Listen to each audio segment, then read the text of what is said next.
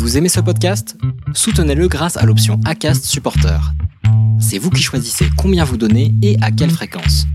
Cliquez simplement sur le lien dans la description du podcast pour le soutenir dès à présent.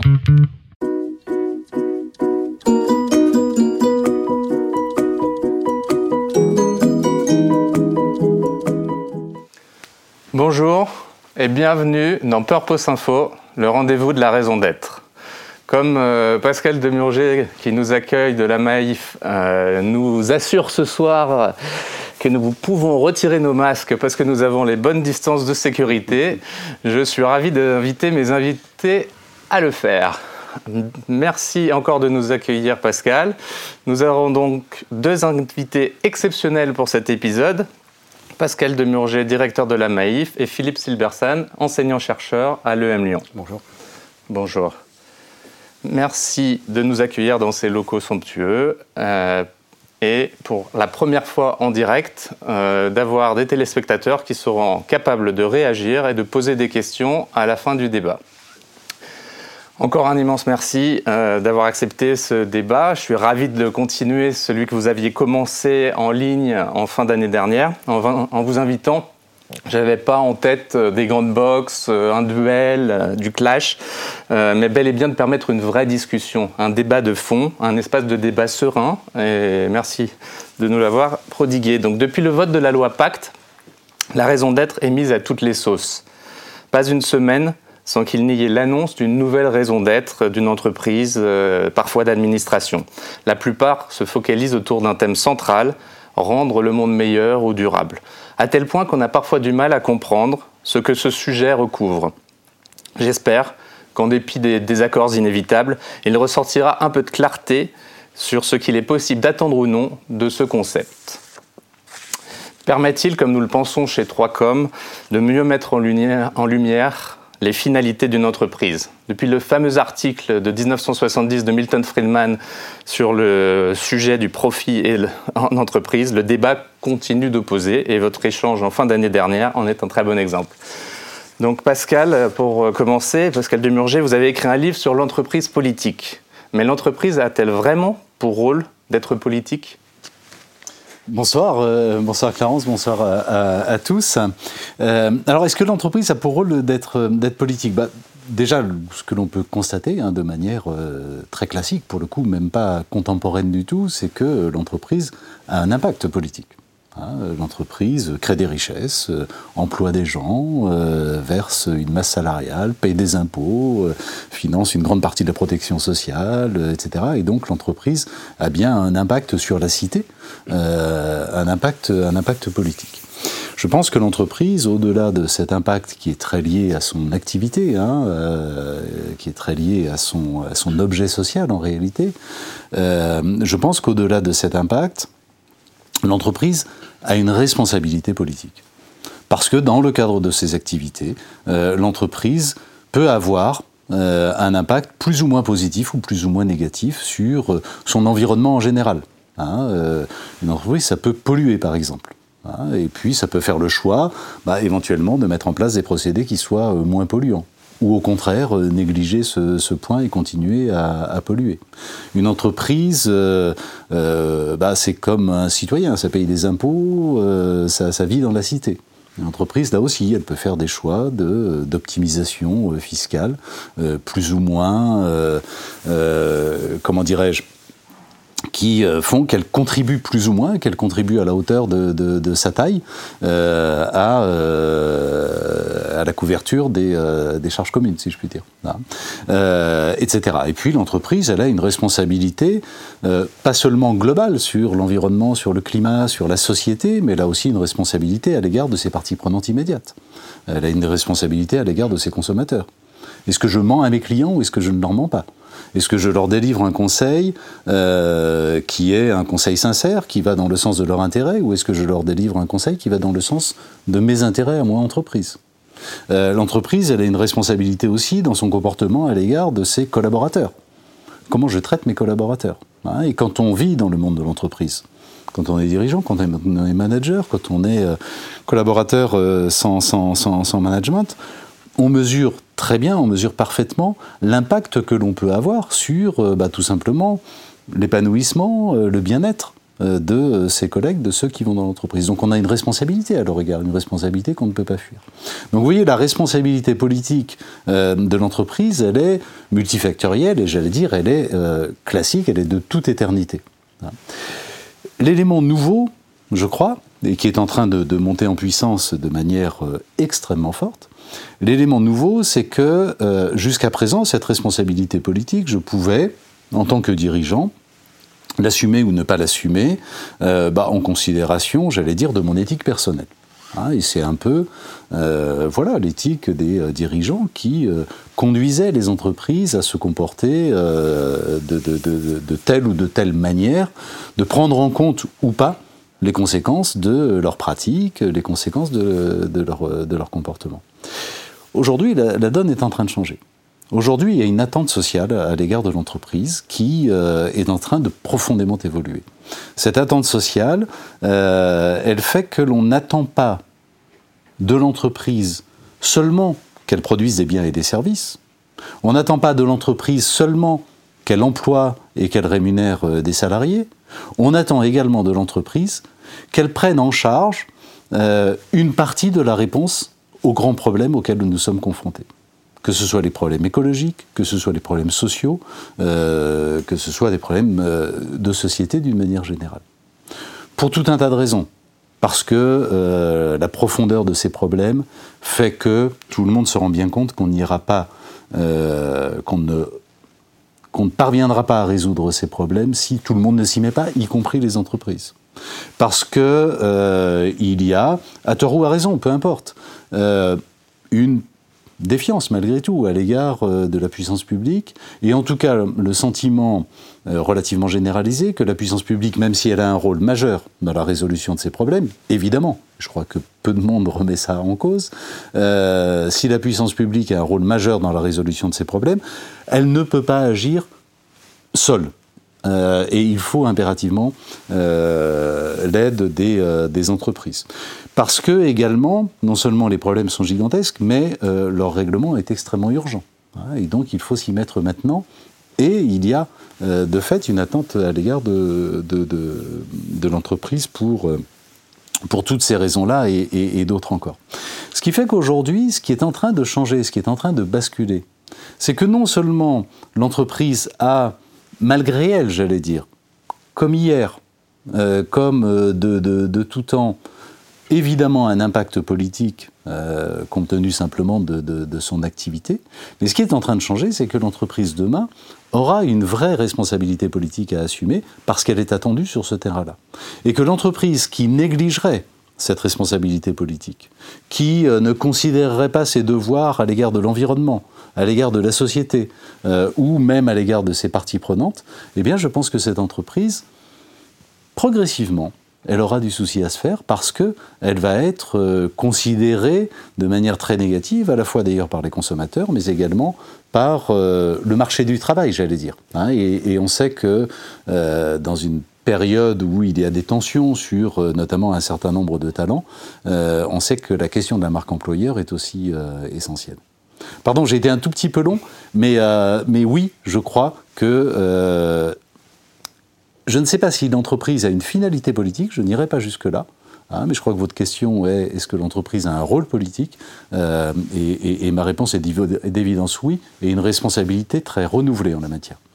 Je vous remercie. Philippe Silverson, si vous voulez réagir là-dessus. Oui, alors beaucoup de choses effectivement ont été euh, couvertes. Donc, euh, effectivement, une organisation, quelle qu'elle soit, elle existe dans un, dans un contexte, dans un environnement. Donc, effectivement, elle a de fait un impact politique sur plein de plein d'aspects que, vous venez de mentionner. Donc ça, c'est, elle est au sein de la police, hein, de, la, de, la, de la ville, de la, de la société. Euh, d'ailleurs, il faut rappeler qu'une entreprise se définit par un objet social, donc on est tout de suite dans quelque chose de collectif. Une entreprise, à la base, ce sont des gens qui se mettent ensemble pour faire quelque chose et le faire dans un environnement. Donc il y a effectivement un impact politique. Après, euh, il y, a deux éléments. Il y a d'abord ce qu'on appelle politique, comme souvent, ça dépend comment on va définir les termes. Euh, dire que l'entreprise a un impact sur son environnement au sens euh, humain, collectif, c'est une évidence. dire qu'elle doit avoir un rôle politique, encore une fois, je crois que ça, appelle deux remarques. La première, c'est, je crois qu'il y a quand même un danger parce que c'est souvent, quand, vous disiez il y, a, une attente envers les entreprises, c'est réel. Mais selon moi, c'est un symptôme. Et un symptôme de quoi? C'est un symptôme de déclin de la puissance publique.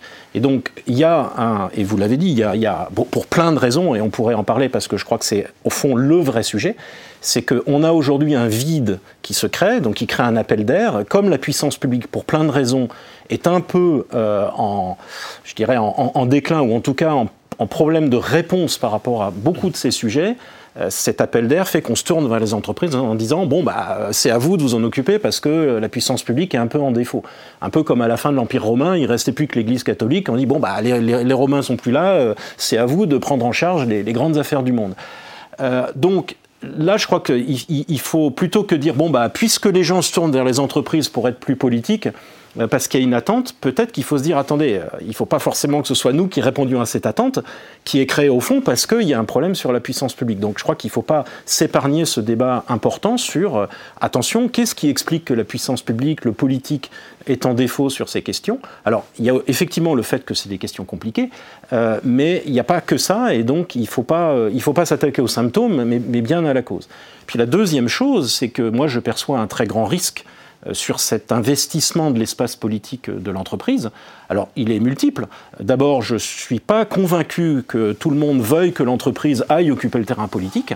Euh, c'est une puissance privée, euh, et donc l'espace politique, c'est aussi, encore une fois, l'État, les associations, les individus, etc.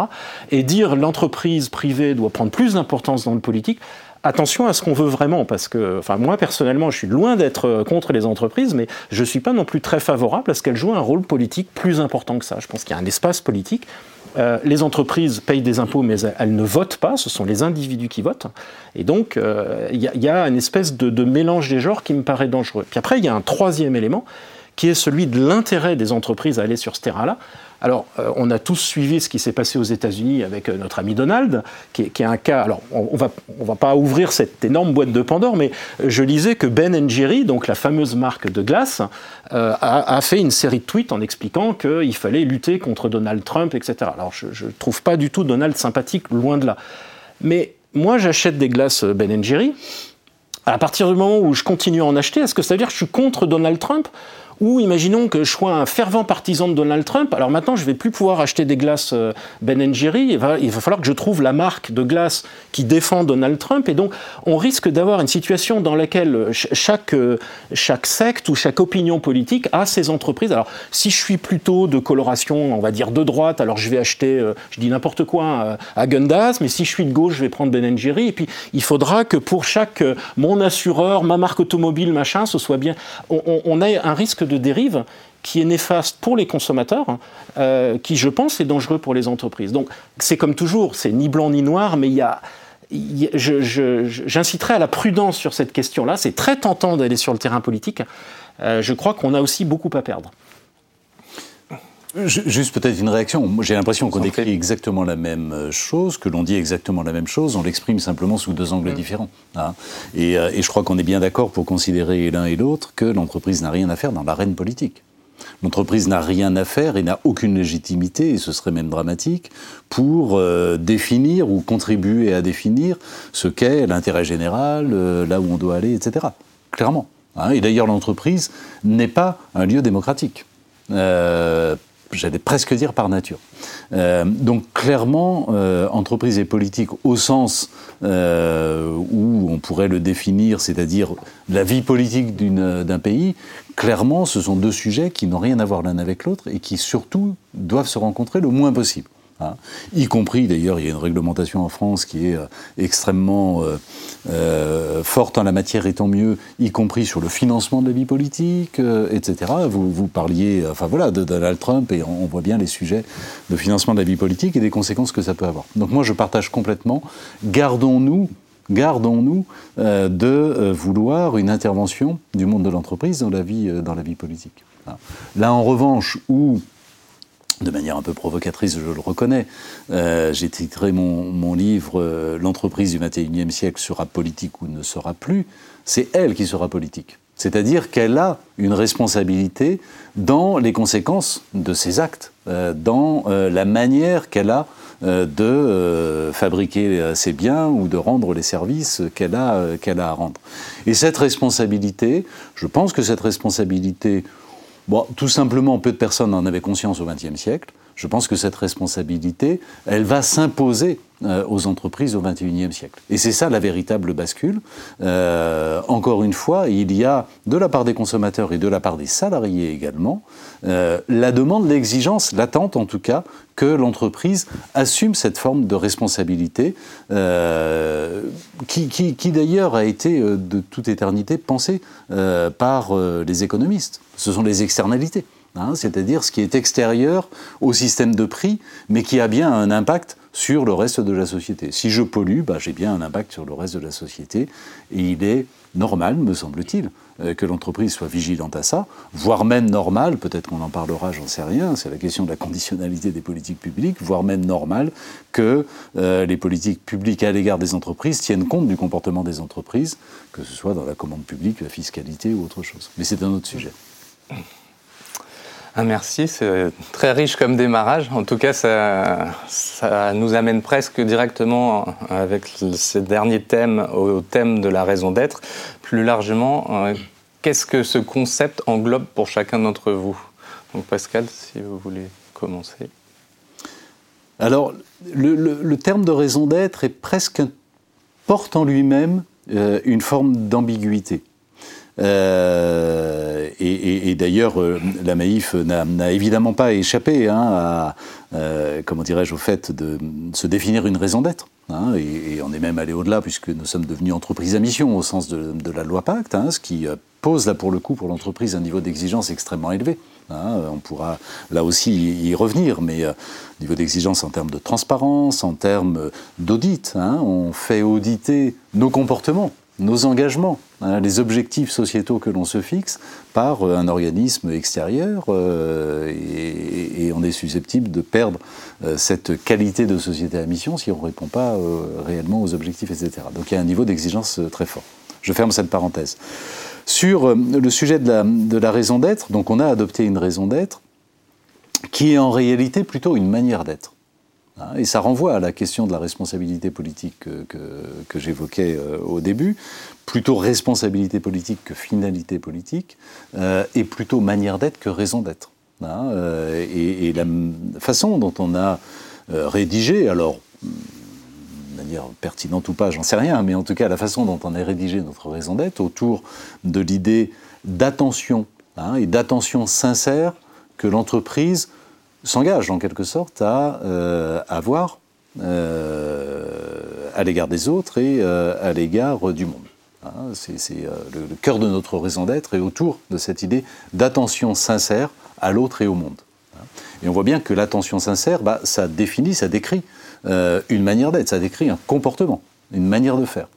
Si je suis attentif à mes collaborateurs, c'est évidemment un des volets de, cette raison d'être, euh, si je suis attentif euh, à mes collaborateurs, eh bien, voilà, derrière, qu'est-ce que je vais mettre en place pour démontrer que j'ai cette attention et cette attention sincère? Attention sincère à l'égard de mes collaborateurs, ça veut dire que je me préoccupe prioritairement de leur épanouissement dans l'entreprise, en réalité.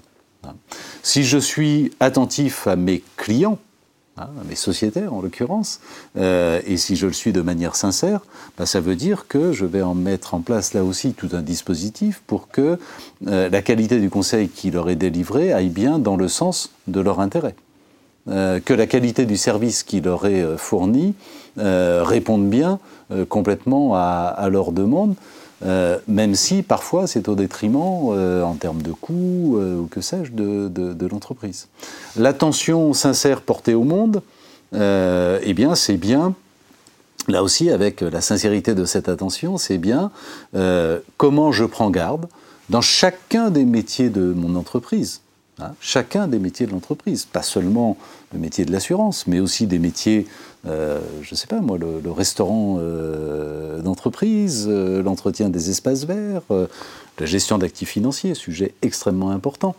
Comment je fais en sorte que dans chacun de ces métiers, mon impact environnemental, par exemple, soit le plus positif possible?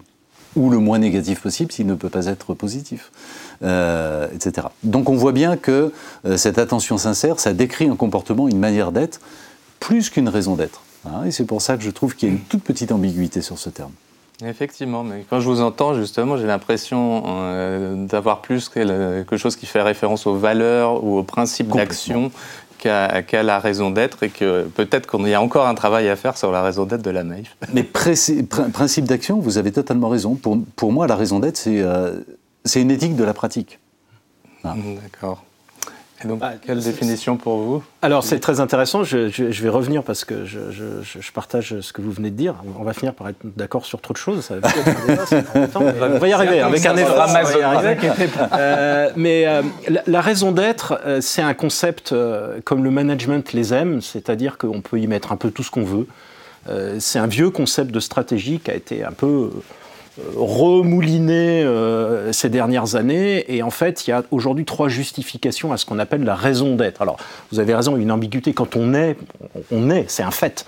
Euh, donc trouver une raison pour quelqu'un qui existe déjà, c'est un peu étrange. Mais bon. Et donc, il y a aujourd'hui trois grandes raisons, si je puis dire, pour avoir une raison d'être. Euh, ce qu'on a mis en avant, c'est d'abord une raison plutôt d'ordre moral, c'est-à-dire de dire euh, le profit ne suffit pas, une entreprise doit aller au-delà de simplement, si je puis dire, faire du profit. Là, on est dans le fameux débat Friedman. Alors, la plupart des gens n'ont pas lu l'article de Friedman. C'est un peu dommage parce qu'en fait, ils, ils, amputent sa pensée. Euh, parce que Friedman dit l'entreprise doit faire du profit et il rajoute dans un cadre éthique et légal respecté.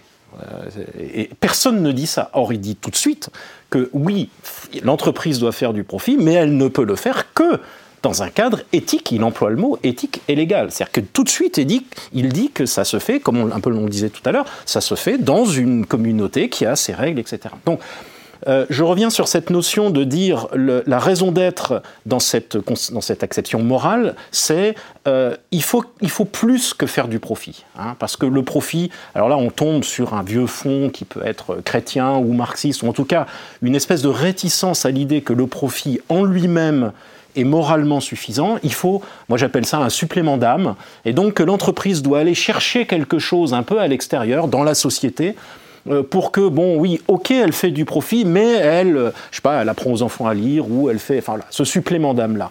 Euh, donc, ce qui est évidemment important, c'est que derrière, on a des croyances très profondes sur la façon dont on voit le profit.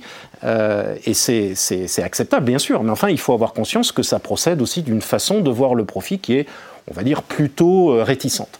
Il y a eu une deuxième justification de la raison d'être que j'appelle plutôt stratégique. Alors là, on est dans tout le courant du management des années 70 sur euh, la raison d'être, c'est l'étoile polaire qui va permettre euh, au management de prendre des décisions en disant bah, ces décisions sont-elles ou ne sont-elles pas conformes à notre raison d'être? Donc c'est un guide.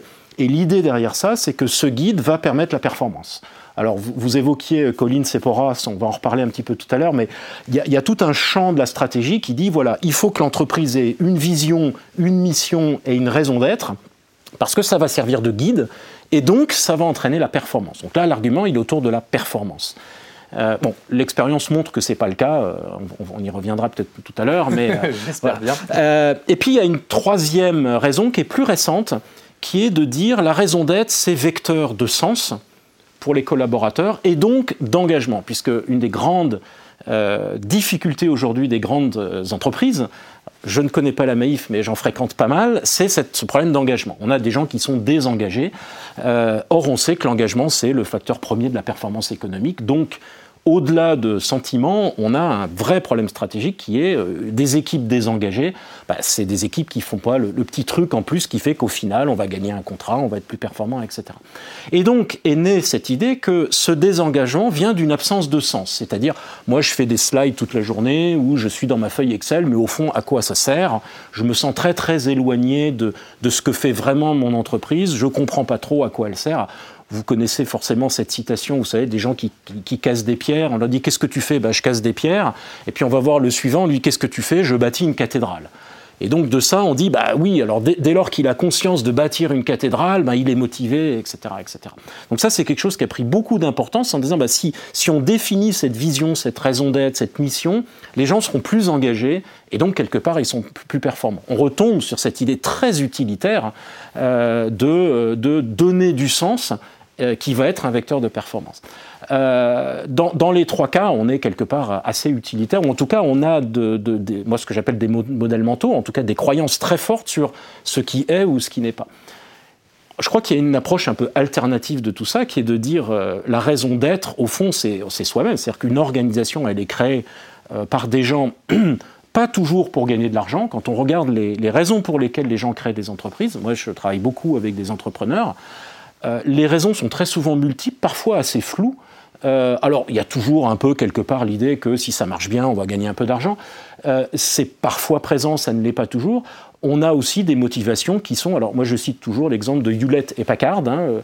ils créent Hewlett Packard, pourquoi? Bah, Parce qu'ils ont envie de travailler ensemble. Ils ne savent pas bien ce qu'ils vont faire mais ils sont amis de, de, par leurs études, ils créent l'entreprise. Nous, ce qu'on ce voulait, c'était bosser ensemble. Donc, ils créent l'entreprise et après, ils se sont dit bon, bah, qu'est-ce qu'on va pouvoir faire? Ils ont mis cinq ans à trouver qu'ils allaient faire de l'électronique. Euh, et donc la raison d'être, souvent, elle est euh, très multiple. Ça peut être le, moi, ce que j'observe beaucoup, aussi bien dans des entreprises naissantes que dans des entreprises existantes, c'est très souvent le plaisir de travailler ensemble. Et là, je rejoins ce que vous disiez tout à l'heure, c'est-à-dire que un des facteurs d'engagement, c'est pas forcément euh, euh, je suis là parce que alors je, casse des cailloux, c'est pas facile, c'est fatigant, mais au moins je bâtis une cathédrale. Ça peut être ça. On a des entreprises qui ont ce sens-là et les gens rejoignent ces entreprises ou ces organisations humanitaires, par exemple. Mais on a aussi de l'engagement qui vient du plaisir d'être là, du fait que sur le lieu de travail, il y a bonne ambiance, on est bien traité, il y a une attention à ce que vous évoquiez tout à l'heure. Et ça, c'est très fortement générateur d'engagement. Euh, l'une des entreprises qui est cité par euh, Frédéric Laloux quand il parle du futur des organisations, euh, qui s'appelle, je crois, Morningstar, qui est, qui est pour lui l'archétype de l'organisation avec un taux d'engagement, mais qui, je sais pas, qui dépasse les 150%. Enfin, ils sont tous au top, motivés, etc. Cette entreprise, elle fait de la, purée de tomates. Et eh ben, malgré, on pourrait trouver ça assez basique, eh bien, on peut faire de la purée de tomate et être complètement engagé, prendre plaisir à son travail. La raison d'être ici, bah, euh, c'est le plaisir du travail, le plaisir du geste. On a ça avec les artisans, etc. Donc, la raison d'être, elle, elle, peut être simplement, encore une fois, euh, autour de ce que l'on fait, de comment on le fait, de, ce que l'on vit au quotidien, du plaisir de travailler ensemble, etc. On n'a pas forcément besoin d'aller chercher quelque chose que les chercheurs en management appellent, vous savez, téléologique, c'est-à-dire quelque chose qui est à l'extérieur de nous-mêmes, une espèce de, de raison éloignée de nous. On peut trouver en nous le plaisir d'être ensemble et d'agir. On pourra en discuter. Je suis persuadé qu'il faut sans doute un peu, peu les, deux. Mais on va continuer sur la raison d'être euh, et essayer de mettre un petit complément. La raison d'être peut-elle être la même dans une administration, dans une collectivité publique, dans une entreprise de l'économie sociale et solidaire, euh, une mutuelle par exemple comme la MAIF, dans une PME, dans une ETI, dans un grand groupe? Est-ce que la taille ou le type d'entreprise fait une différence, Pascal, pour vous? Alors pour moi, il n'y a pas de différence vraiment de principe, mais, il y a en réalité des, euh, de vraies différences pratiques. Pour moi, il n'y a pas de différence de principe. Je pense euh, je pense à la fois pour les raisons que j'ai dites d'attente sociale à l'égard de l'entreprise, quelle qu'elle soit, hein, et on reviendra dans les catégories que vous avez citées, mais aussi parce que, euh, et, je vous ai entendu Philippe, hein, sur finalement les ressorts de la motivation individuelle. Hein, malgré tout, et, et, je crois beaucoup au ressort tiré de la manière dont l'entreprise, comment dirais-je, considère euh, ses collaborateurs. Hein. La question de la confiance, par exemple, est un ressort complètement essentiel de motivation. Hein. Si euh, j'accorde a priori, euh, et c'est un acte de foi, ma confiance à l'ensemble des collaborateurs, et, donc je leur donne les marges de manœuvre suffisantes pour exercer leur activité et pas simplement euh, dérouler des process, mais véritablement trouver en eux-mêmes des solutions euh, à des problèmes qui se posent à, l'entreprise, évidemment que la motivation va être infiniment plus forte. S'il euh, y a un environnement relationnel, et notamment dans la relation managériale, qui est plutôt, qui repose plutôt sur la coopération, l'attention, la bienveillance, plutôt que sur la compétition et, et, comment dirais-je, le chacun pour soi et l'individualisme, vraisemblablement que ce sera un facteur de motivation relativement, relativement fort. Ceci étant, je pense que si on arrive à ajouter à ça, et ça n'est pas toujours facile, mais si on arrive à ajouter à ça le sentiment d'avoir personnellement, euh, de contribuer personnellement à quelque chose bah, de plus grand que soi parce que par hypothèse c'est collectif. Hein, et donc euh, si euh, en effet j'ai le sentiment de contribuer à construire une cathédrale en, cassant mes pierres, je pense que c'est évidemment un supplément de, motivation. C'est en tout cas mon expérience hein, de, dirigeant et, et, je pourrais, si vous le souhaitez, revenir sur cette expérience justement en plusieurs étapes, avant et, euh, après, et, j'ai vu la bascule. Hein, euh, sur, sur cette question du, euh, sens. Donc oui, je crois que dans toute organisation, à la fois la responsabilité qu'on qualifiait de politique tout à l'heure, la responsabilité sur son environnement est la même, quelle que soit l'organisation, et la nécessité de tirer son collectif, de tirer son organisation par, le sens, est également la même. Simplement, en pratique, euh, les choses se posent très différemment. Vous preniez l'exemple d'une administration ou d'une entreprise publique, euh, c'est beaucoup plus compliqué parce que, euh, à la fois plus simple et plus compliqué. Une administration, bah, sa mission, son objet, son objet social, hein, si, si on utilisait ce terme, c'est précisément l'intérêt général le service public, peu importe comment on le, qualifie. Et donc, en soi, cette mission, bah, c'est une, mission de, bien public, en quelque sorte. Hein. Euh, euh, et donc, est-ce qu'il y a besoin d'ajouter euh, à ça une raison d'être? Spontanément, on pourrait se dire non, en tout cas pas au sens de la finalité, puisque la finalité, elle est déjà là. La finalité, c'est l'intérêt général. La finalité, elle est téléologique. Elle est extérieure à moi-même. L'administration n'a pas pour finalité, euh, n'est pas en elle-même sa propre euh, finalité. L'administration a pour finalité de rendre un service euh, à un public. Hein. Donc il n'y a pas besoin d'une autre finalité que ça. En revanche, si on considère la raison d'être comme étant une manière d'être et une responsabilité sur ses pratiques, alors le fait de poursuivre un intérêt général, aussi noble soit-il, le fait d'avoir une mission aussi grande soit-elle, ne doit surtout pas nous exonérer de la responsabilité que l'on a sur la manière de faire les choses. Euh, je peux euh, exercer un service public complètement essentiel et chercher à ne pas polluer, etc., euh, etc. Philippe? Alors, effectivement, le, la, raison d'être, elle, va varier euh, en fonction du type de, l'institution, mais je crois qu'elle peut même varier euh, au sein d'entreprises, surtout le cas des entreprises, euh, au sens où, par exemple, vous évoquiez tout à l'heure le fait qu'il n'y ait, par exemple, pas de, concurrence très forte au sein de l'organisation entre les gens, etc. Moi, j'ai travaillé avec des équipes commerciales dans lesquelles il y a une extrême concurrence entre les gens. Ce sont des environnements très durs et qui sont exaltants.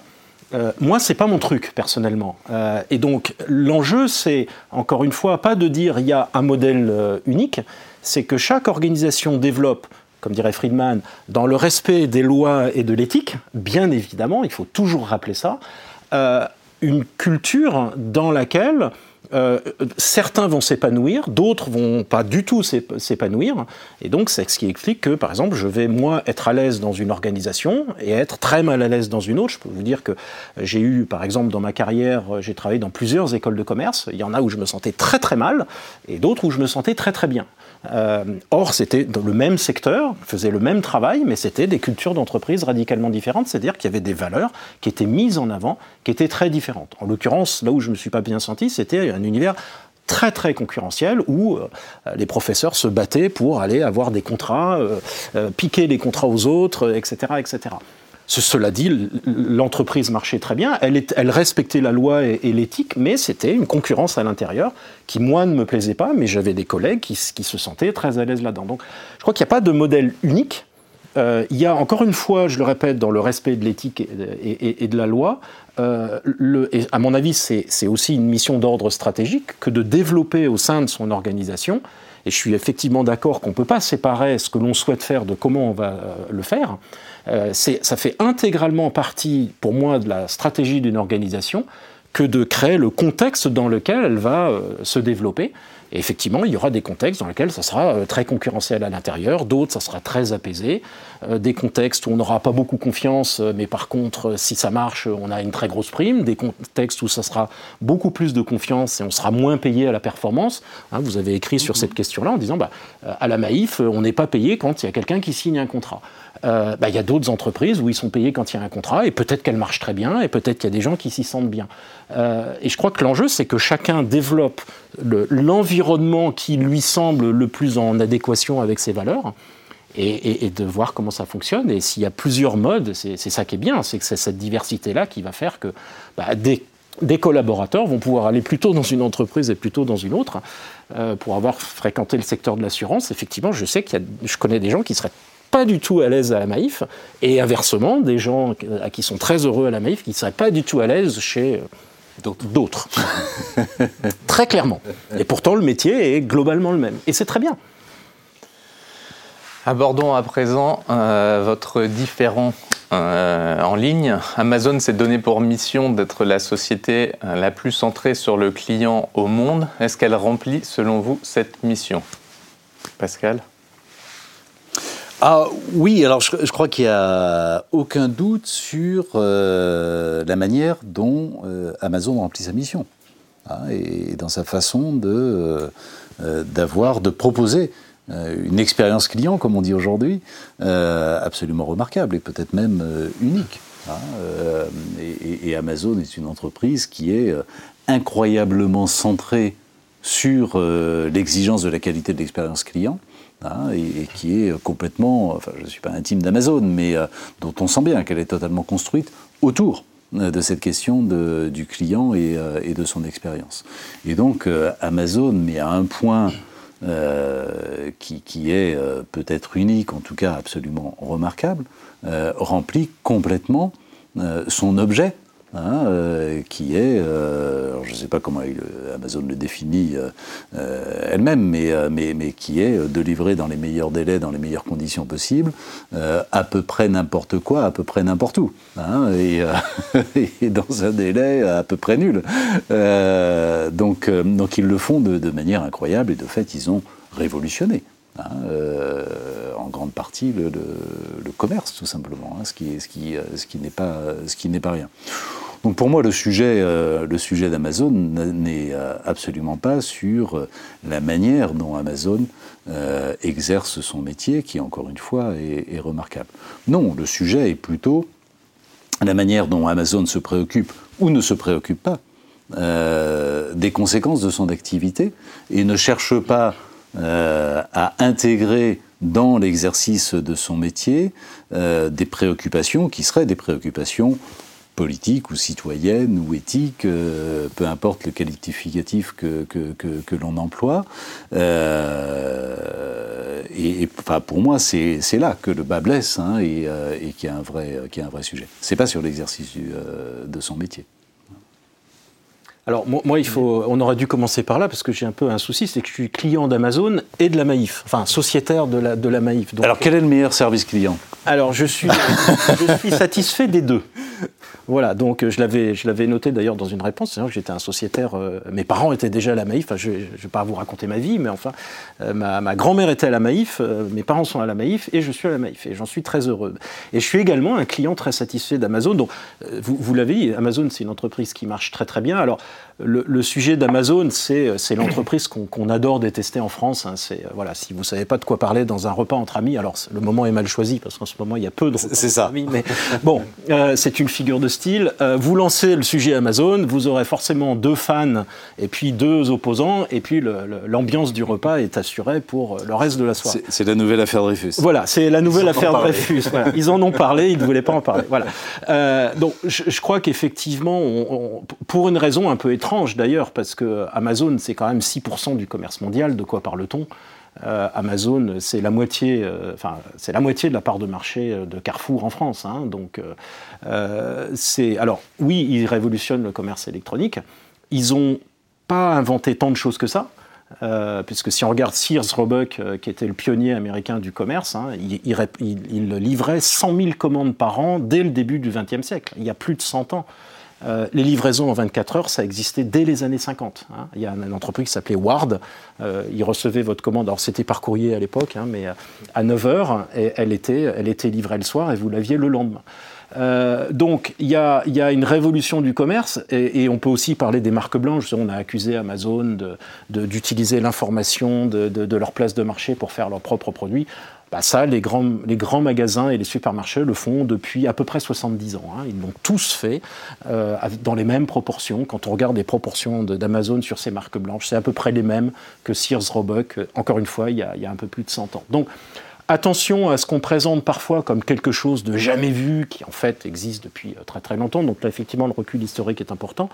Euh, après, effectivement, la question, ça a été sur Amazon. Un, effectivement, le côté je ne me préoccupe pas des conséquences, mais moi, je n'ai pas d'éléments qui me permettent de dire ça.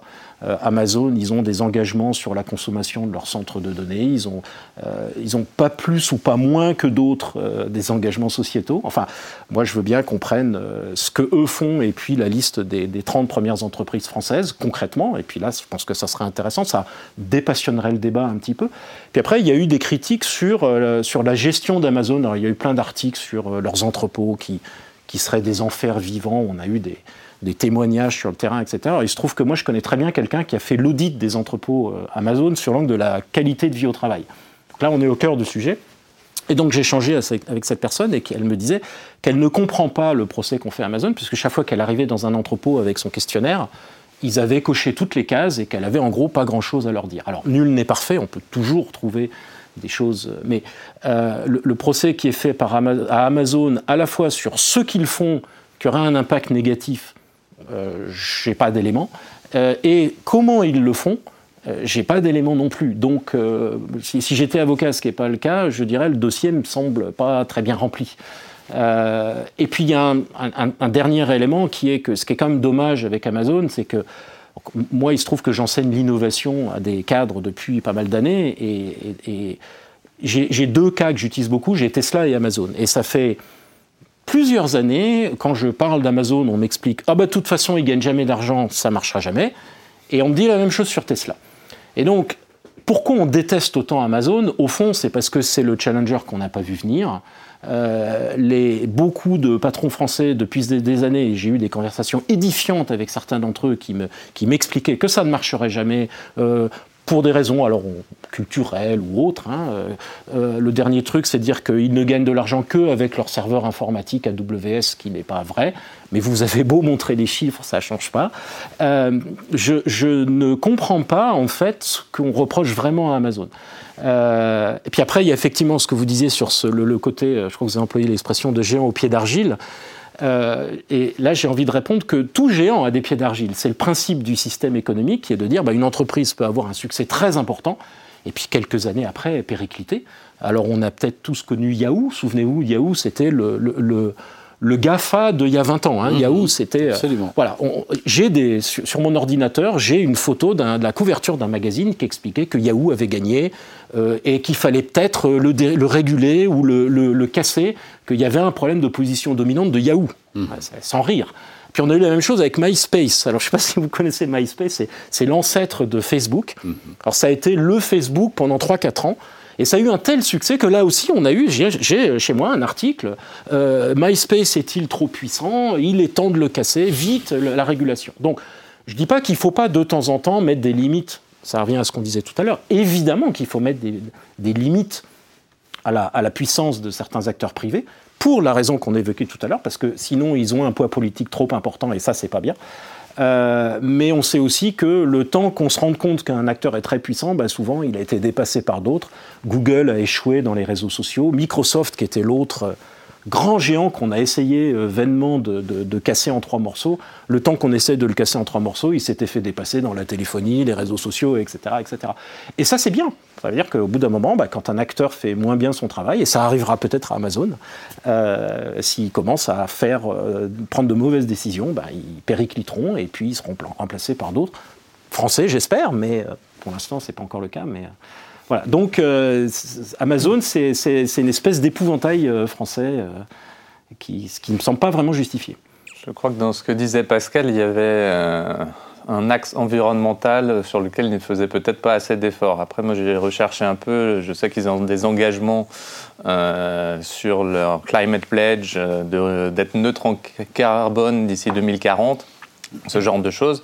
Neutre en carbone, c'est peut-être pas assez, mais c'est un, un engagement sur pas mal dans ce métier-là, sur, l'environnement dans un métier important. Est-ce que voilà, c'est des débats d'experts. Après, on va pas rentrer dans les débats d'experts sur l'environnement, mais en tout cas, ils ont des engagements assez forts. Elle paie généralement ses impôts en fonction des règles en vigueur. On peut pas les mettre euh, en cause sur euh, le manque d'harmonisation fiscale européenne. Il n'y a pas de procès en cours, en tout cas. Voilà. Euh, après, euh, là-dessus, il y aurait sans doute des choses à faire, mais est-ce que c'est... Généralement, le commerce électronique, donc il y, a Amazon, mais il y, en a d'autres, le commerce électronique, enfin, je, pense, a un impact très positif sur l'environnement. Moi, je vois, encore, je vais reprendre mon exemple parce que je ne suis pas un expert, mais euh, j'achète un livre sur Amazon, je ne prends pas ma voiture pour aller acheter un livre. Euh, et, non seulement ça, c'est que quand, ça m'est arrivé l'autre jour, je devais acheter un livre, donc je suis allé dans une librairie qui l'avait pas, donc j'ai dû aller dans une autre librairie qui l'avait pas, donc j'ai fait deux ou trois trajets en voiture pour finir par euh, revenir chez moi. En plus, euh, on sait que quand un trajet est court, la voiture est froide, donc elle consomme, plus. Enfin, on pourrait faire des calculs assez savants. Est-ce que quand on, achète quelque chose à distance, il y a quelqu'un qui organise une tournée de livraison et donc qui va optimiser et donc ça serait, j'espère que c'est fait quelque part, j'aimerais que ce soit fait, de, voir un peu ce calcul en disant bah, c'est plus intéressant d'avoir un camion qui fait une tournée de livraison euh, pour des gens qui du coup sont sûrs d'avoir leurs produits plutôt que 20 voitures qui vont individuellement faire un tour dans un, peut-être deux, peut-être trois magasins, rester dans un embouteillage, etc. etc. Je suis pas expert, mais voilà, si ce type de calcul était fait, je trouve que ça serait assez intéressant. Ma question serait, est-ce que le vrai problème, ça serait pas surtout l'abus de position dominante? Parce qu'on le voit dans les sujets dont on parlait tout à l'heure, euh, notamment aux États-Unis, euh, sur parler, par exemple, l'application, est-ce que ça, ce ne sont pas des, choses Se dire qu'un acteur a un tel poids et peut décider du jour au lendemain d'en supprimer un autre, en tout cas de l'hébergement pendant un moment, n'empêche que par derrière euh, tout ça, les, les, enquêtes qui sont faites au Sénat américain, il y a sans doute une problématique sur, euh, sur cet abus de position dominante. L'important dans l'affaire Dreyfus, c'est pas la culpabilité ou l'absence ou l'innocence de Dreyfus. L'important dans l'affaire Dreyfus, c'est le symbole que cette affaire a pris. Et l'important dans l'affaire Dreyfus, c'est euh, tout ce que derrière le procès euh, de cet officier de, l'armée, il y a euh, de fantasmes antisémites, d'idéologie, etc. L'important dans Amazon, c'est pas Amazon. L'important dans Amazon, c'est le symbole que représente Amazon. Savoir si euh, Amazon paye ses impôts ou pas euh, en tant que tel, je ne suis pas sûr que ce soit le sujet essentiel. Hein. même si euh, c'est un tout petit peu étonnant quand même qu'un Amazon, alors d'abord, ne communique absolument jamais sur euh, le montant des impôts qu'il paye dans tel ou tel euh, pays, et que la dernière fois qu'Amazon a communiqué ou qu'il y a eu un article sur euh, le montant de l'impôt payé par Amazon en France, pour un chiffre d'affaires en France de 8 milliards d'euros, il payait 10 millions d'impôts sur les sociétés. Euh, nous, pour un chiffre d'affaires de 4 milliards dans une activité qui est beaucoup moins rentable que celle d'Amazon, on paye 60 millions euh, d'impôts sur les sociétés. Donc il y a quand même euh, un, petit, un, petit sujet. Mais, mais, peu importe. Mais peu importe. on pourrait dire des choses aussi sur la question de l'emploi. Hein. on se souvient du rapport qui a été commandé par secrétaire d'État au numérique euh, de, l'époque, Mounir Majoubi, euh, et qui arrivé à la conclusion que euh, à chaque fois qu'Amazon crée un emploi, il en détruit en même temps 2,2 parce que ce sont des emplois de commerce de proximité qui ont été, qui ont été détruits. mais, mais, mais, mais encore une fois, là n'est pas l'essentiel. Je crois que l'essentiel, et vous l'avez bien dit, euh, Amazon euh, euh, suscite des, des, passions, soit chez les défendeurs, soit chez les pourfendeurs, peu importe, parce que Amazon est un symbole. Hein, et, et, Amazon, géant au, pied d'argile, oui, je crois, et d'ailleurs le premier à l'avoir dit, ce n'est pas moi, c'est Jeff Bezos, hein, qui, qui, a déclaré... Pas pour les mêmes raisons, ça c'est clair. ça on est bien d'accord. Ça on est bien d'accord. Mais qui en 2018 disait, euh, voilà, nous ne sommes pas euh, too big to fail. Ah, bien sûr. Euh, Bill Gates disait pareil, bien sûr. Et, il faut s'attendre à ce que Amazon demain disparaisse. Hein, euh, et, c'est, rajoutait-il, je crois, le sort normal. Euh, de, de, l'entreprise.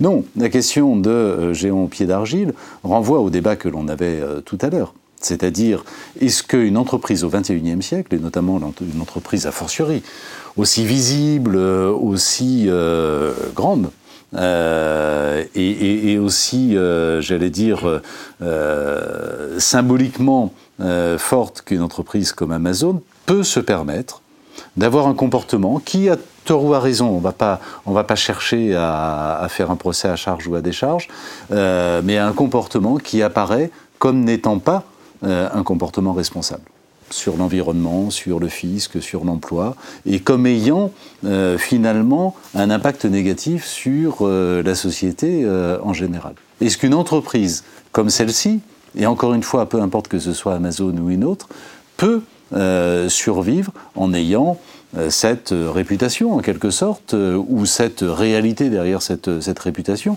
Je crois que c'est ça la question que nous pose ce, passage au XXIe siècle et cette attente renforcée à l'égard des entreprises. Hein. Est-ce que l'on peut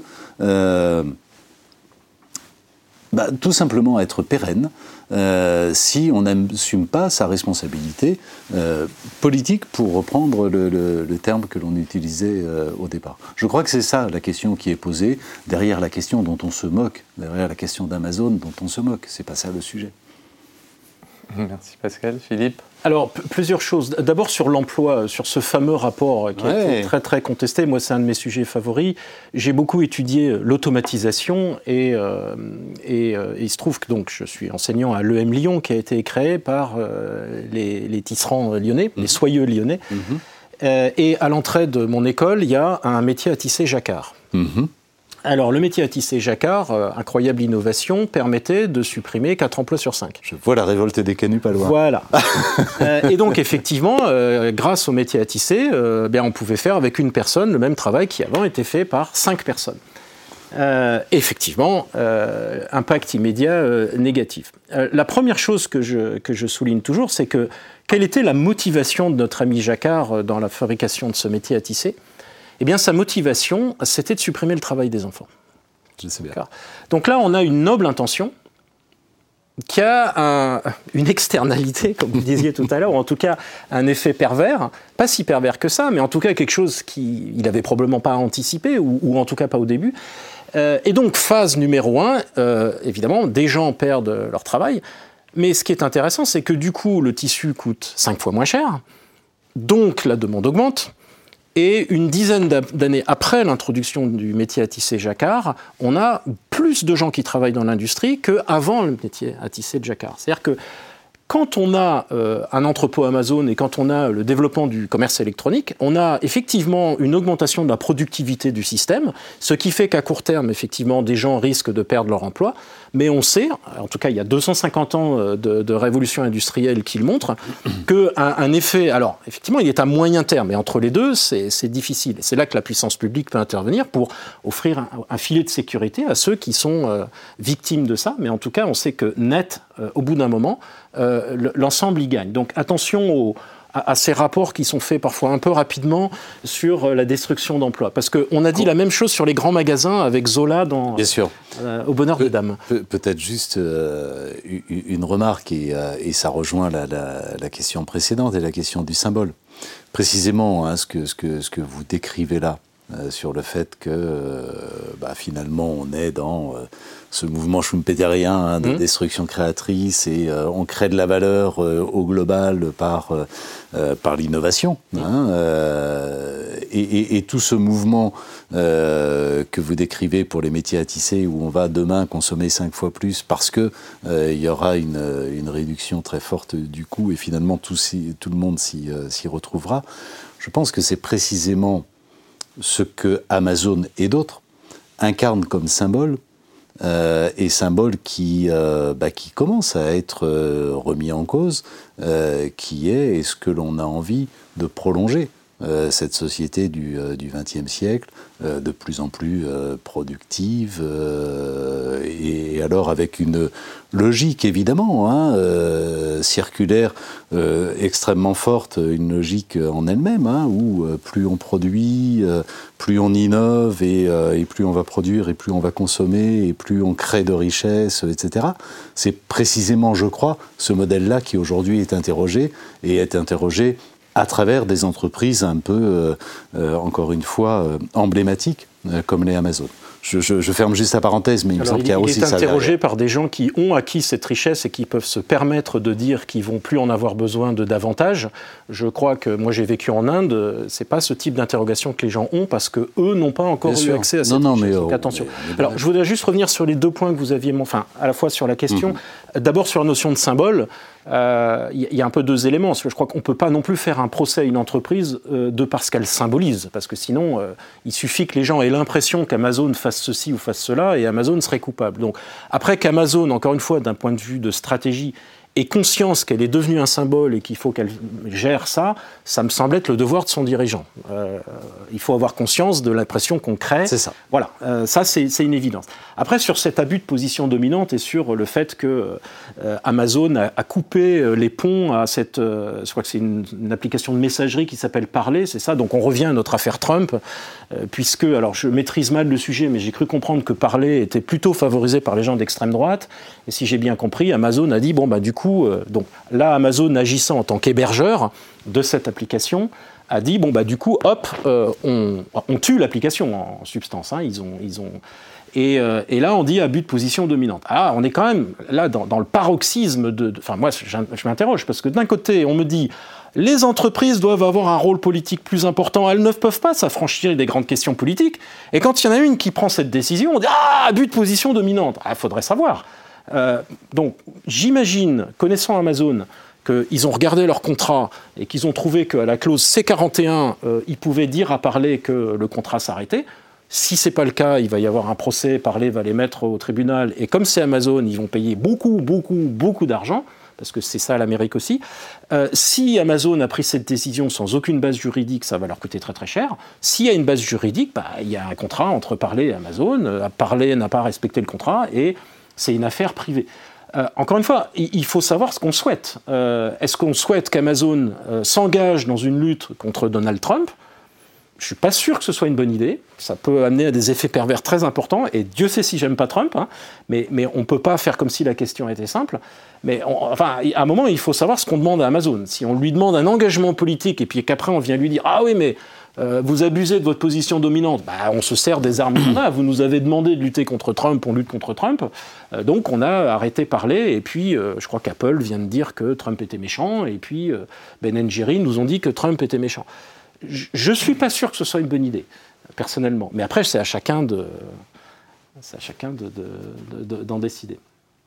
je crois qu'on était d'ailleurs tous euh, convenus euh, en début de réunion que, euh, en début d'entretien, que l'entreprise ne devait pas rentrer dans l'arène politique. Hein. Donc, ça, je crois qu'il n'y a pas d'ambiguïté sur le rôle de l'entreprise, ce, qui, en revanche, ne diminue en rien ses responsabilités. Bien sûr.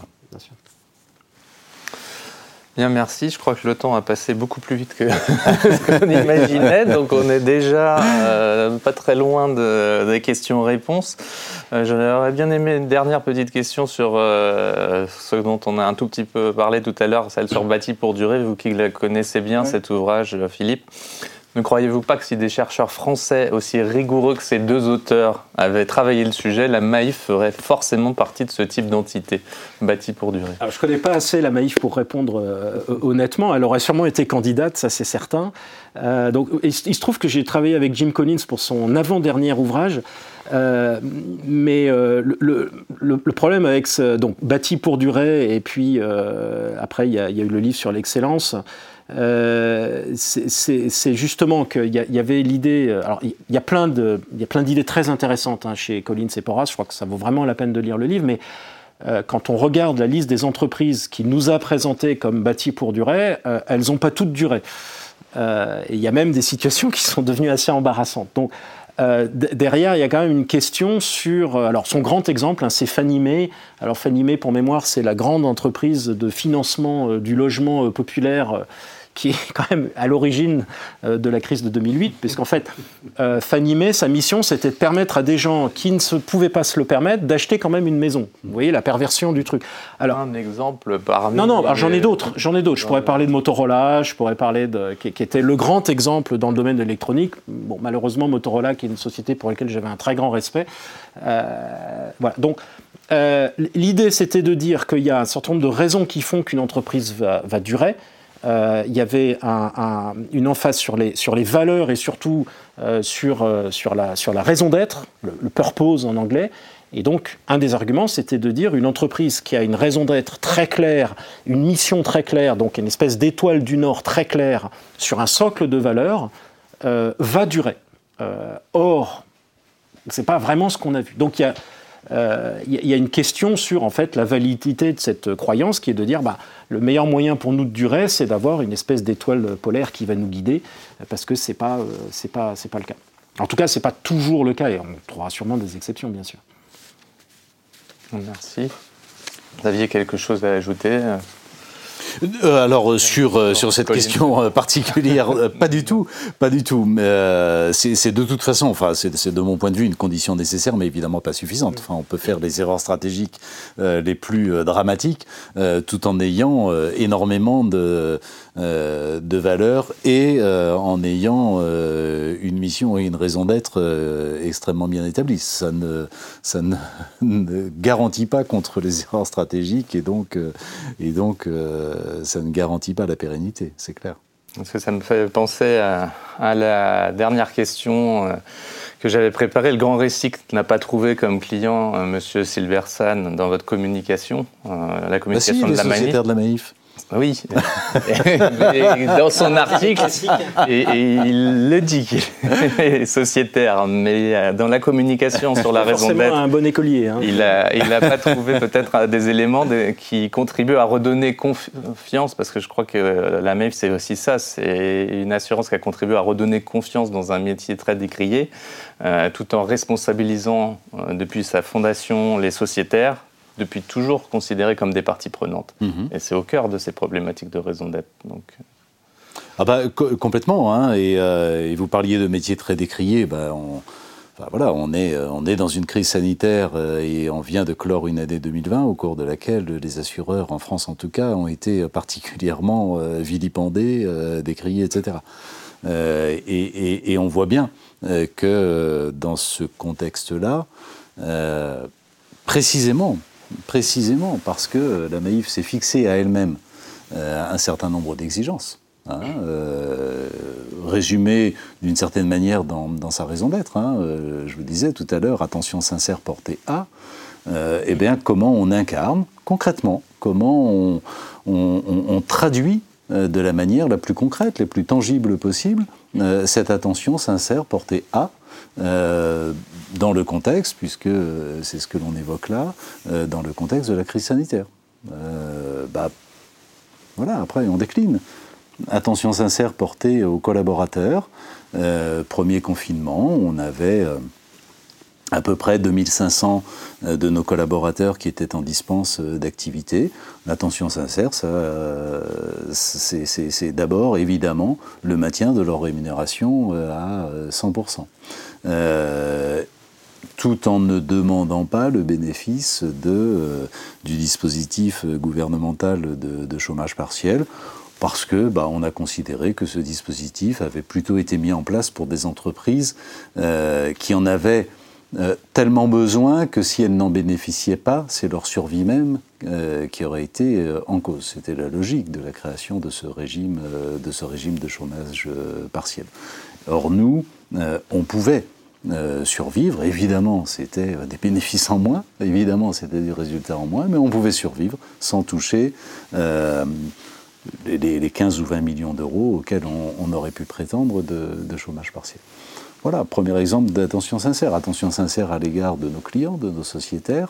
Bah, premier confinement, les gens n'utilisent plus leur véhicule. ça veut dire qu'il n'y a pas d'accident. et donc se pose la question forcément de que fait-on de, l'argent des primes, d'assurance. et, et, nous nous étions fixés un principe qui pour moi était un principe d'évidence, qui est relativement simple, c'est il est hors de question que l'on tire un quelconque bénéfice de la crise. Il y a des gens qui souffrent, il y a des entreprises qui souffrent énormément, il y a des secteurs économiques entiers qui souffrent énormément, il est hors de question dans ce contexte-là que l'on tire un quelconque bénéfice de la crise. Et donc on a remboursé euh, les primes d'assurance automobile euh, à euh, nos sociétaires parce qu'on n'allait pas garder l'argent alors qu'il n'y avait plus d'accidents en face. Je pourrais multiplier les, exemples. Mais on voit bien que derrière ces idées de raison d'être, de mission, et, et, en l'occurrence pour nous d'attention sincère, euh, ça n'est pas seulement, ça n'est pas principalement, en tout cas pour nous, ça n'est vraiment pas du tout principalement une question de, euh, euh, de mots, de termes employés, de communication et de savoir si on va embarquer ou pas telle ou telle personne. C'est une traduction extrêmement concrète, extrêmement réelle, et qui, pour le coup, parce qu'elle est concrète, parce qu'elle est réelle et parce qu'elle est sincère, produit euh, des effets euh, extrêmement forts. J'ai parlé des salariés, les effets sur le corps social sont absolument incroyables. Et le niveau d'engagement euh, du corps social de la Maïf, si un jour vous avez l'occasion, et je vous y invite avec grand plaisir de, conduire ou de faire conduire une étude sur, sur le sujet, vous serez surpris par le niveau d'engagement du corps social interne de la Maïf. des effets sur nos sociétaires.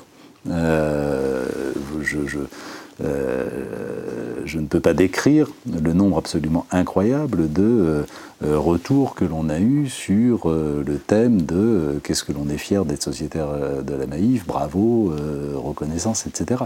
Hein, et, d'ailleurs, ça se traduit dans un comportement de fidélité à l'égard de, de la mutuelle qu'aucun autre assureur euh, ne, connaît et loin de là. Hein. donc, euh, donc il y a bien une réalité tangible euh, derrière, tout ça.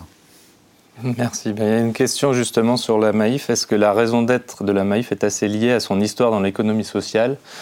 Ou bien ces sociétaires ont tellement changé que la voie originale de la Maïf est caduque? Ah, la voix originale n'est surtout pas, n'est surtout pas caduque, hein, euh, et, et, je pense euh, au contraire que la voix que l'on essaye euh, d'avoir, c'est elle est complètement fidèle à notre histoire et à notre ADN. Hein. La Maïf, en 1934, est née précisément bah, sur la base des mêmes, des mêmes préoccupations éthiques. Euh, que celle que l'on porte, euh, aujourd'hui. Hein. et je pense que les fondateurs de, la Maïf, Edmond Proust euh, notamment, n'auraient absolument pas renié à l'époque cette expression d'attention sincère, d'attention sincère portée à. Hein. au contraire, ça me semble complètement, complètement convergent. et en même temps, je pense que c'est une grande modernité pour les raisons que l'on a dites, parce que ça répond à une attente, euh, à une attente sociale qui est, euh, qui est extrêmement forte. Donc non, on ne, renie surtout euh, rien du tout, bien au contraire. Merci. Peut-être une question plus pour Philippe cette fois-ci. Quel est l'avis des invités quant à la définition de Colin Mayer La raison d'être de l'entreprise est de développer des solutions profitables aux enjeux sociaux et environnementaux chacun sa raison d'être. Il euh, y, euh, y, a développer des solutions profitables euh, bah, qui pourraient être contre. après, profitable à qui Comment Encore une fois, moi j'aimais bien ce que vous avez dit sur. encore une fois, je, je, parle avec un conflit d'intérêt parce que je suis sociétaire. Donc, moi, quand je. pourquoi je suis à la Maïf Parce que c'est simple et que ça marche. et que je sais que quand j'ai un, un sinistre, qui m'est arrivé il n'y a pas si longtemps que ça, euh, un coup de fil, le truc est réglé, etc. etc. Et ça, c'est pour moi la, traduction de, ce qu'est la Maïf. Donc là, on est vraiment dans... c'est quelque chose de très concret. Euh, et je n'ai pas besoin qu'on rajoute plein de discours autour de ça. C'est-à-dire que la justification euh, de... Je prends l'exemple de la Maïf, parce que, mmh. mais, ça pourrait être vrai pour toute entreprise. le fait que ça marche de façon aussi simple, aussi naturelle, etc., ça me suffit. Et, et j'ai pas besoin de recevoir tous les trois mois un courrier qui m'explique que par ailleurs vous êtes sensible à ceci, sensible. Parce que là, j'ai l'impression que vous essayez de vous justifier. Alors vous avez déjà en vous comme institution euh, quelque chose qui, qui marche, qui me correspond parce que je sais effectivement que le gars que j'ai au téléphone ou la fille que j'ai au téléphone va pas essayer de me placer un truc, etc. etc. Vous le faites déjà. Et, ce que je, dis souvent quand je parle aux, dirigeants, je leur dis allez d'abord chercher qui vous êtes vraiment. N'essayez pas d'aller chercher des trucs à l'extérieur, comme un peu. Si vous avez besoin de décorer quelque chose qui n'est pas beau à l'intérieur, en fait, c'est à l'intérieur qu'il faut aller chercher. Et, et a fortiori, quand on a une histoire derrière soi, 1934 et les instituteurs de France, et que ça, enfin, c'est pas rien quand même. Et il y a, alors je vais être mauvais en calcul, mais 1934, 2020, on est à quoi 90 ans Oui, 87 en 21. 80, près de 90 ans d'une action concrète, etc., etc. Elle est là, la raison d'être. Elle est dans le fait que c'est comme ça qu'on est et qu'on n'a pas besoin d'aller ajouter des choses comme si euh, ça suffisait pas. Je crois qu'il y a le côté euh, ce qu'on est suffit très souvent. Et ça, c'est vrai pour l'assurance, comme je parlais de la sauce tomate tout à l'heure. Euh, ça peut suffire de faire de la très bonne sauce tomate et de, et, de, et, de le faire bien et de faire en sorte qu'elle soit propre et qu'elle ait un bon goût et que etc etc. Voilà. Donc chacun va puiser dans, son identité organisationnelle une une raison d'être avec lesquelles on est en adéquation. Après, on peut la faire évoluer. Alors peut-être qu'aujourd'hui, il n'y a plus que des instituteurs. Euh, donc évidemment, le monde change. Donc euh, ce qu'on fait et qui on sert et qu'on se développe va aussi évoluer. Mais on s'aperçoit que souvent, la raison d'être au sens de qui on est, euh, c'est des choses extrêmement profondes, extrêmement puissantes et qui restent marquants très très longtemps. Merci. Bah, j'ai une question qui arrive pour vous à nouveau, Philippe. Euh, quelqu'un qui réagit, Henri, en expliquant Mais Philippe, vous n'êtes sensible qu'au premier aspect de l'expérience utilisateur. C'est facile et efficace, mais pour d'autres, cela ne suffit plus. D'autres demandent plus d'engagement. Bien sûr, bien sûr, chacun son truc. Et tout l'enjeu de l'organisation et de l'entreprise, c'est de dire à qui je veux répondre. Il y a des entreprises qui seront pas chères, il y a des entreprises qui seront plus chères mais avec un meilleur service. C'est ce qu'on appelle le modèle d'affaires. Et, ce modèle d'affaires, il est aussi profondément identitaire. Et c'est pour ça qu'un assureur comme la Maïf ne sera pas du tout comme un assureur comme AXA. Et il y a des gens qui seront mieux chez AXA et d'autres qui seront mieux à la Maïf. Et c'est ça qui est super. Ce que moi j'attends d'un assureur et pas forcément ce que vous attendez ou, ou ce que Henri attend d'un assureur. Et pour moi, c'est c'est ça qui est intéressant. Et, après, le rôle du stratège, du dirigeant de l'entreprise, c'est de dire bah, moi, j'ai plutôt envie de servir Henri euh, que Philippe. Voilà. C'est.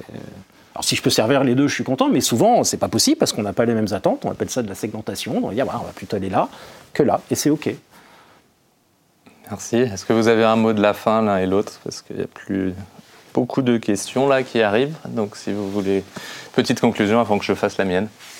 Alors, conclusion, non. Moi, j'ai pas, j'ai pas de véritable, de conclusion. Je crois que euh, bah, le, grand intérêt, ou peut-être, euh, le manque d'intérêt, c'est que euh, j'ai l'impression qu'on se rejoint sur, l'essentiel, sur, ces sujets de, raison d'être. Alors, je sens bien des nuances. Hein, je sens bien des nuances. Moi, je crois profondément à la nécessité effectivement du sens dans, euh, l'entreprise, à la fois, euh, pour euh, porter une, marque, mais aussi pour porter une dynamique interne. Hein, moi, quand je vois, par exemple, dans le monde bancaire, qui n'est pas très éloigné du monde, assurantiel, quand on voit qu'il y a aujourd'hui plus de démissions en nombre de jeunes de moins de 35 ans du secteur bancaire que de départ à la retraite, euh, c'est bien qu'il y a un sujet euh, qui est aussi un sujet de sens. Hein, parce que les gens, et heureusement, ne sont plus seulement en tout cas la majorité, évidemment ça ne peut pas concerner tout le monde, mais ne sont plus seulement dans une relation transactionnelle avec leur employeur et ne sont plus simplement là pour je vends une force de travail contre une rémunération. On a besoin de plus on a besoin de donner, euh, de donner euh, du, euh, du sens. Et pour moi, ce sujet du, du sens, et donc qui rejoint la question de, l'engagement de l'entreprise, de sa contribution et de son rôle dans la société, devient un sujet qui est complètement, complètement central. Et je crois que c'est le véritable thème de ce débat, plus que, que ne l'a été Amazon. Euh, encore une fois, qui, euh, qui, ne servait euh, que de symbole et, de prétexte à, ce débat. Pour Amazon. c'est le prix à payer quand on est en position de leadership. Évidemment, on vous regarde plus. Bien sûr. et c'est normal, c'est la règle du jeu. Hein. Bien sûr. Vous êtes plus visible. Donc, quand on est numéro un, ou en tout cas en position importante, bah, vous êtes plus attaqué, plus visible, etc. Mais là, là, encore, aucune entreprise n'est éternelle, et c'est bien aussi, puisque quand vous disiez que Jeff Bezos sent qu'il n'est pas éternel, c'est une forme de garde-fou, hein, parce que les entreprises, elles ont leurs heures de gloire, il y en a certaines qui durent très longtemps, d'autres moins, et cette espèce de de garde-fou du système économique est, aussi très utile, puisque quand une entreprise soit cesse d'avoir une performance économique, soit se trouve en décalage avec, euh, c'est par ça qu'on a commencé avec son, son environnement euh, éthique euh, en termes de valeur, eh bien, eh bien évidemment, elle a des soucis. Donc on ne peut pas ignorer ça. Après, la forme que ça prend, bah, là, on peut avoir des, des appréciations différentes. Mais plus généralement, cette question de, mission, de raison d'être, etc., je, crois que le, grand mouvement de bascule, c'est de ne pas aller chercher quelque chose à l'extérieur parce que ça, pourrait laisser penser qu'on n'a pas en soi suffisamment, alors que très souvent, moi quand je travaille avec des entreprises, c'est très beau ce qu'on peut voir. J'ai travaillé avec des supermarchés, euh, c'est des gens qui vendent des carottes, et eh ben, ils peuvent vous en parler, c'est passionnant. C'est passionnant et il y a, euh, vous parliez d'engagement, il y, a un engagement parce qu'on sait que mettre des fruits et des légumes sur un étal, euh, c'est, euh, il y a les gens qui viennent, ils vont choisir, etc. On participe à la vie, il y a, un engagement qui peut être très fort on, donne un sens à son travail comme ça. Donc le, sens ne vient pas forcément d'en haut, on ne le donne pas forcément à ses salariés, le sens il se, il se crée en fait par les gens aussi qui sont... donc c'est vrai qu'il y a une demande de sens mais la demande de sens, elle n'est pas toujours euh, sous la forme donnez-moi un sens. Euh, euh, au moyen d'une vision, par exemple, au moyen d'une mission noble, etc. elle peut être aussi, et à mon avis, elle, est très souvent, dans mon expérience, par exemple, arrêter de prendre des décisions insensées, parce que la, destruction du sens, euh, quand vous parliez du management, elle est souvent là. C'est-à-dire que ce qu'on observe, c'est que les gens seraient parfaitement capables de créer un sens, mais alors ils sont victimes de décisions qui n'ont aucun sens, et là on détruit du sens en fait. Donc ça pose la question du management. Donc les gens sont capables de créer du sens. Et de plus en plus, ils sont plus autonomes qu'avant, ils sont plus éduqués qu'avant, plus mieux informés qu'avant, et donc ce sens, il peut être créé. Et on revient sur en fait ce collectif qui peut, euh, qui peut, qui peut créer lui-même sa raison d'être en fait, mais, mais ça vient de l'intérieur plutôt que d'aller essayer de plaquer quelque chose euh, qui vient de l'extérieur. Très belle conclusion, merci. Pour conclure le débat, je voudrais euh, infiniment vous remercier euh, tous les deux pour la pertinence de vos réflexions, la qualité de l'échange en général. C'était passionnant. Vous avez permis de démontrer qu'il y avait plus intéressant, démontrer s'il en était besoin, qu'il y avait plus intéressant que la culture du clash, c'était celle, la culture du débat. Donc je donne rendez-vous à tous les spectateurs euh, qui s'intéressent à ce thème de la raison d'être euh, pour un webinaire que j'organise sur Zoom euh, la semaine prochaine et pour le prochain épisode de Purpose Info au mois de février. Je vous remercie encore et bonne soirée à tous. Au revoir. Merci. Merci à vous.